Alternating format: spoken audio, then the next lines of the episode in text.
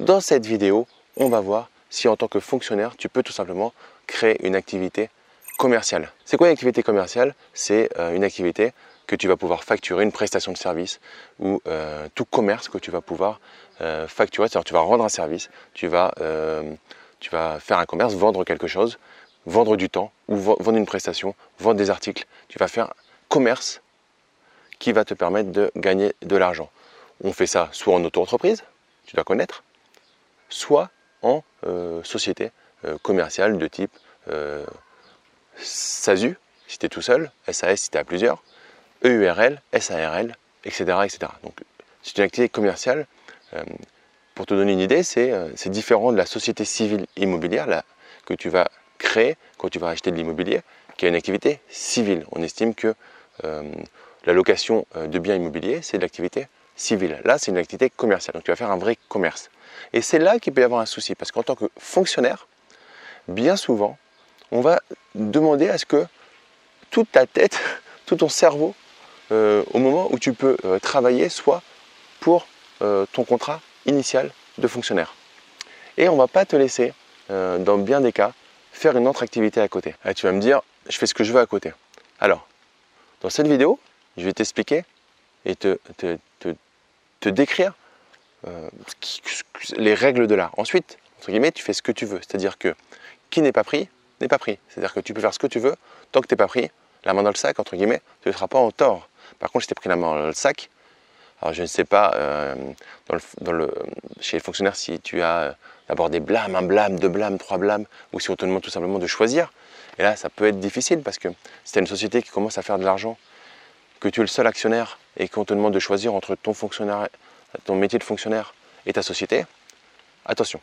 Donc là, on va rester dans les règles de l'art et j'aime bien de toute façon, même si des fois je vais sur la ligne et être borderline, ne me gêne pas, mais j'aime pas aller du côté interdit à 100% parce que euh, le risque n'est pas mesuré. On a, limite, c'est pas un risque, on est directement sur le problème. Et moi, j'aime bien prendre des risques, des risques que je comprends, des risques que je peux mesurer et que je peux assumer, tout simplement.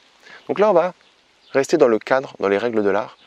L'activité commerciale, si tu fais une activité commerciale complètement différente de ton métier de fonctionnaire, dans une, grande majorité des cas, ça va être refusé. On va estimer, euh, ils vont estimer que, euh, que ce n'est pas conforme, ce n'est pas compliant à, euh, à ton activité de fonctionnaire, ton activité première de fonctionnaire, parce que tu dois donner l'ensemble de tes capacités, entre guillemets, à ton métier de fonctionnaire. Maintenant, il y a des cas particuliers et euh, je vais donner un cas euh, très simple. Tu es euh, fonctionnaire dans des activités sportives. Et à côté de ça, tu demandes à ouvrir une auto-entreprise de coach sportif. Là, il y a un lien très étroit entre l'activité que tu fais en tant que fonctionnaire et ton activité que tu vas faire en tant que ton activité commerciale que tu vas développer à côté. Là, il y a de fortes chances que tu aies un OK de la part de ta hiérarchie. Parce qu'ils estiment qu'il n'y a pas ce qui est bizarre, hein, c'est tout le contraire de ce qu'on dit, hein, malheureusement. C'est qu'en fait, il n'y a pas un développement de nouvelles compétences et tu ne vas pas aller chercher une autre activité. Et du coup, ça, je pense que ce qui est derrière, c'est que ça ne va pas te demander tant de temps que ça euh, euh, d'aller euh, développer du coaching perso parce que c'est ce que tu fais au quotidien et c'est ce que tu connais. Par contre, tu irais vendre des produits sur un marché le week-end, tu pourrais sur le principe. Là, tu as beaucoup plus de chances que d'avoir un nom car je pense que c'est une non-maîtrise en fait des compétences que tu vas faire par ailleurs et du temps que tu vas y consacrer. Dès le moment où tu vas faire une activité commerciale en lien étroit avec ton activité de fonctionnaire, tu as des, chances assez fortes que ça soit accepté. Dès le moment où tu vas faire une activité commerciale euh, complètement différente, qui n'a euh, aucun lien avec ton activité de fonctionnaire, tu as de grandes chances que ça soit refusé. Mais dans tous les cas, là où ils vont mesurer et ils vont être très stricts là-dessus, c'est l'équilibre. C'est-à-dire qu'il faut que ce soit euh, clairement que ton activité de fonctionnaire pèse largement plus dans la balance que ton activité euh, secondaire. Que ça reste vraiment primaire secondaire, qu'on reste sur une activité très très très secondaire. Sinon, ils vont estimer que euh, tu y consacres trop de temps par rapport à ton activité de fonctionnaire, ton activité qui devrait être principale. Donc par rapport à ça, tu as deux possibilités, j'ai envie de te dire. Donc si tu te posais cette question, c'est vraiment que ça t'intéresse de monter quelque chose ou que tu as déjà monté et tu te demandes si tu es borderline ou pas. Donc premier cas, un peu la méthode, euh, tu t'en bats les steaks. Et du coup, tu continues comme si de rien n'était et tu verras si tu te fais prendre, sachant a, vu le nombre de fonctionnaires et le nombre de personnes qui contrôlent, tu as pas énormément de chances d'être pris si tu fais bien les choses. Mais en tout cas, c'est pas ce que je te recommande officiellement sur une vidéo, mais c'est un cas possible. Et le deuxième cas, c'est, euh, enfin, il y a trois cas du coup. Le deuxième cas, c'est de développer une activité qui est étroitement liée à ton activité première. Faire attention à ton chiffre d'affaires que tu vas générer. Je te laisse euh, voilà, libre euh, cours à, à ce que tu souhaites. si jamais tu n'as pas d'idée, n'hésite pas à m'envoyer un email dans ces cas-là sur damien.focusnu.fr. je pourrais te donner des idées. mais voilà, au numéro 2, tu as cette possibilité. Et en numéro 3, tu as la possibilité de faire comme un bêta-test. C'est-à-dire que tu as ton activité principale de fonctionnaire, tu développes une autre activité commerciale et à un moment, tu regardes ce qui marche le mieux. En gros, euh, le, facteur identique, c'est ton cerveau, tes bras, tes jambes. Donc, tu as une même personne et tu arrives à gagner 3000 euros d'un côté. Et l'autre côté, tu prends le même temps, ou même deux fois moins parce que tu as moins de temps, et tu arrives à gagner euh, l'équivalent de 6000 euros. Et eh ben, ton test, le facteur qui était, euh, le facteur qui était un peu différenciant, c'était l'activité que tu y fais. Et du coup, tu vas voir par rapport à ça que euh, dans ton activité euh, qui était secondaire, en fait, si tu la passes en, principal et limite que tu, mets, tu demandes une disponibilité au niveau fonctionnaire, ça va te faire gagner beaucoup plus d'argent et peut-être en plus t'épanouir beaucoup plus. Normalement, dans le fonctionnariat, tu peux demander des disponibilités. Donc, libre à toi de la demander. Et si jamais ça ne marche pas, tu pourras toujours récupérer ton poste. C'est quand même quelque chose de magnifique en tant que fonctionnaire d'avoir la possibilité d'avoir des disponibilités et de tenter euh, quelque chose à côté. D'ailleurs, dans mon livre Les clés de l'immobilier rentable et sécurisé, à un moment, je parle de finances personnelles et quand on dit qu'on n'a pas assez d'argent, par exemple, il y a plusieurs possibilités pour en créer de l'argent. C'est soit travailler plus, soit développer une compétence qui a plus de valeur que la compétence qu'on monétise euh, à l'heure actuelle.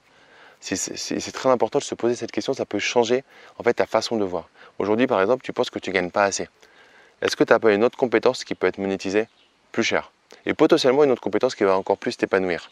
Parce que si tu es très épanoui dans ton travail, tu peux être le leader, la star de ton travail. Dans ces cas-là, dans n'importe quel travail, tu vas pouvoir gagner plus parce que tu seras devenu une star. Et si tu es devenu une star, tu es, devenu l'élément que tout le monde veut s'arracher. Et l'élément que tout le monde veut s'arracher dans n'importe quel métier, ça sera un élément qui sera euh, donc valorisé avec une plus forte, euh, un plus fort prix, une plus forte valeur tout simplement. D'ailleurs, pour finir cette vidéo, je t'offre mon livre Les clés de l'immobilier rentable et sécurisé. Donc tu trouveras le lien dans le petit i ou dans la description de la vidéo.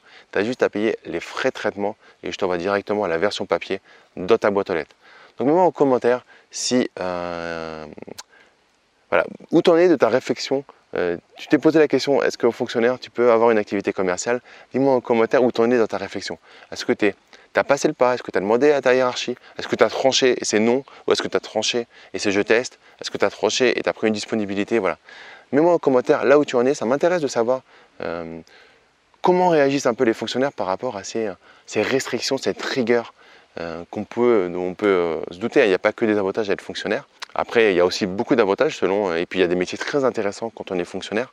J'ai Didier qui est membre du club privé, qui est fonctionnaire et qui kiffe euh, qui kiffe son travail et qui kiffe le lifestyle qu'il a grâce à son travail. Donc, c'est pour dire que là-dessus, euh, un petit aparté, mais il n'y a pas un monde contre l'autre, il n'y a pas l'entrepreneuriat contre le salariat, il n'y a pas les fonctionnaires contre le secteur privé.